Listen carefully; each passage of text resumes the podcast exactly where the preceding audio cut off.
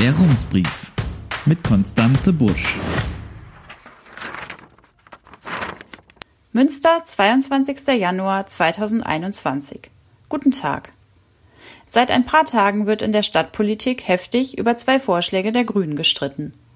Die Partei möchte, dass in der Innenstadt weniger Autos unterwegs sind. So hatte sie es in ihrem Wahlprogramm angekündigt. Um dieses Ziel zu erreichen, will sie offenbar die Innenstadtparkhäuser für BesucherInnen sperren. Zudem soll das Parken überall in Münster kostenpflichtig werden. Die Pläne sind Teil der Koalitionsverhandlungen mit SPD und Volt, mit denen die Grünen ein neues Ratsbündnis eingehen wollen. Und beim Punkt Verkehrspolitik scheint es jetzt zu knirschen. Matthias Kersting ist gestern als SPD-Fraktionschef zurückgetreten, weil er die erzielten Kompromisse nicht mit voller Überzeugung vertreten könne. Man kann die Vorschläge der Grünen inhaltlich diskutieren und kritisch betrachten. Beides werde ich in diesem Brief tun. Sehr interessant ist allerdings auch die Berichterstattung der Westfälischen Nachrichten und der Münsterschen Zeitung. Der Redaktion wurde ein Entwurf für den Koalitionsvertrag zugespielt. Und die grünen Pläne zur Verkehrsplanung sind in der Berichterstattung, vorsichtig ausgedrückt, nicht gut weggekommen. Auch darüber wird öffentlich diskutiert. Deshalb heute eine Medienkritik. Beginnen wir mit der Sprache. Sie ist in diesem Fall mindestens so wichtig wie der Inhalt.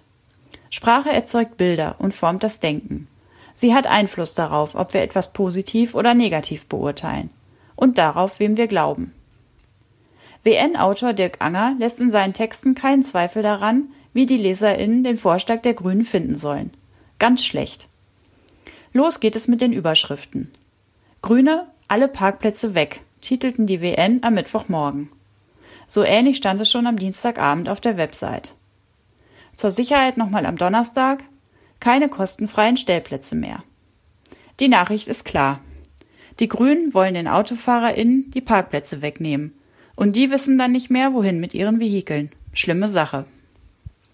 Ein dritter Text, am Donnerstag auf der fünften Lokalseite der Westfälischen Nachrichten erschienen, hat die Überschrift Kritik an Plänen für Parkausschließung. Jobabbauprogramm für Münster. Darin kommentiert die CDU, die neben dem Titelzitat auch den klimapolitischen Radikalismus beisteuert, außerdem kommt die FDP zu Wort. Wer erstaunlich wenig zu Wort kommt, sind die Grünen selbst. Dirk Anger zitiert am Mittwoch aus dem Vertragsentwurf und lässt Jule Heinz Fischer in zwei indirekt zitierten Sätzen die Forderungen verteidigen. Stichwort Klimapolitik. Dass Heinz Fischer verkehrspolitische Sprecherin ist und dem Fraktionsvorstand der Grünen angehört, bleibt übrigens unerwähnt.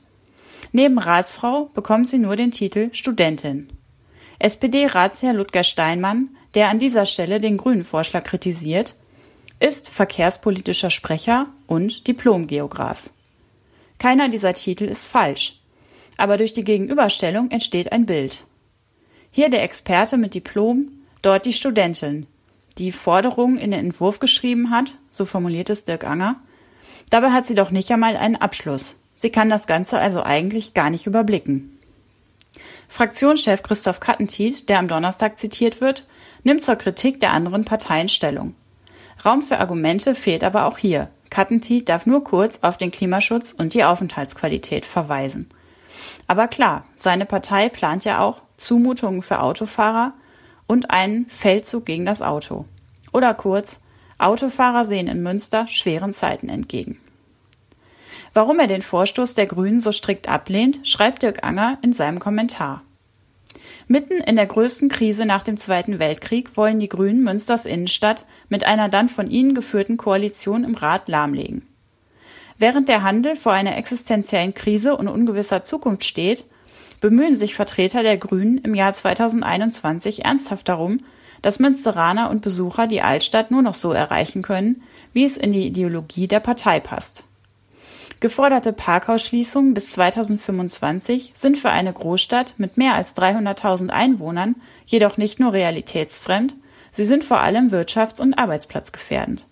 Das blenden die Grünen geflissentlich aus. Stattdessen wollen sie mit einer linken Einstimmenmehrheit einen radikalen Umbau vorantreiben. Nicht zum Wohl der gesamten Stadt, sondern der eigenen Klientel. So heißt es in dem Kommentar. Der Autor fürchtet also um den Corona-gebeutelten Einzelhandel und die Wirtschaft im Allgemeinen, weil ja, warum eigentlich? Schon der erste Satz ist einfach falsch. Die Innenstadt soll nach den grünen Plänen nicht jetzt, mitten in der Krise, autofrei werden, sondern bis 2025. Das steht zwar weiter unten im Kommentar. Aber die Schreckensvision, erst Corona und dann auch noch keine Parkplätze für die Kundschaft, ist da längst aufgemalt. Der Begriff Ideologie ist ein ähnlicher rhetorischer Trick. Es soll niemand mehr Auto fahren, einfach weil das radikale grüne Weltbild es so will, auch wenn dabei Arbeitsplätze draufgehen.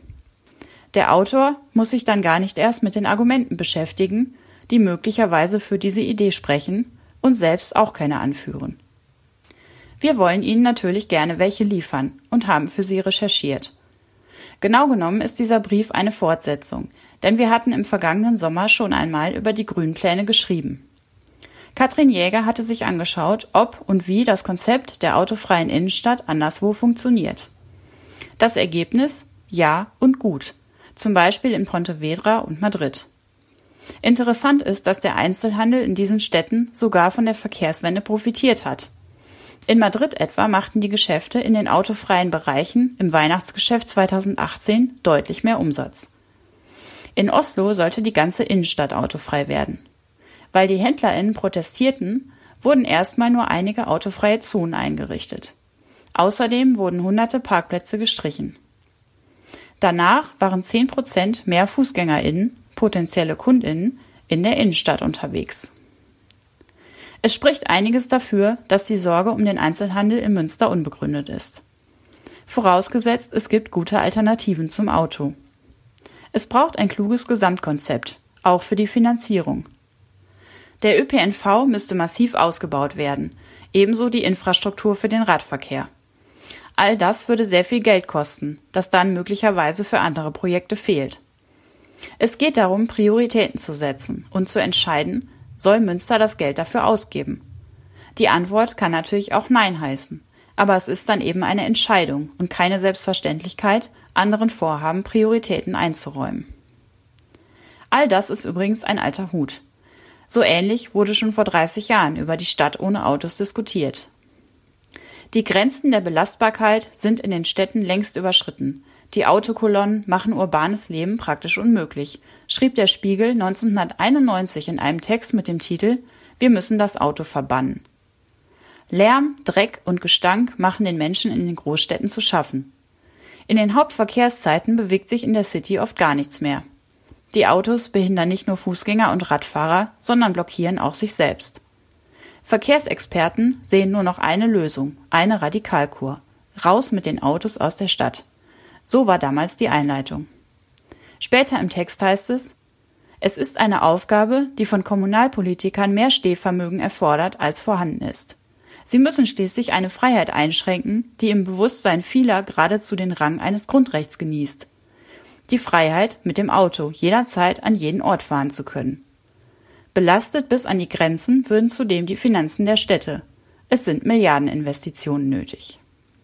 Mit den Argumenten Aufenthaltsqualität, weniger Lärm, weniger Stress werben heute auch die Grünen in Münster für ihre Idee.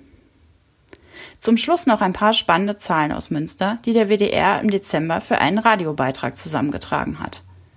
Rund 147.000 Autos sind hier angemeldet, 17 Prozent mehr als noch vor zehn Jahren. Dazu kommt der Pendel- und Shoppingverkehr. Insgesamt 300.000 Wagen fahren täglich in die Stadt oder heraus. Mehr Platz gibt es nicht und deshalb eben mehr Staus. Es lohnt sich also, zumindest einmal ernsthaft über Alternativen nachzudenken. Die Zahlen zeigen aber auch, dass 2025 ein sehr ehrgeiziges Ziel ist. Vier Jahre dürften für die Umsetzung sehr knapp kalkuliert sein. Herzliche Grüße, Konstanze Busch. Der Rumsbrief. Was in Münster wichtig ist und bleibt. Jetzt abonnieren auf rums.ms.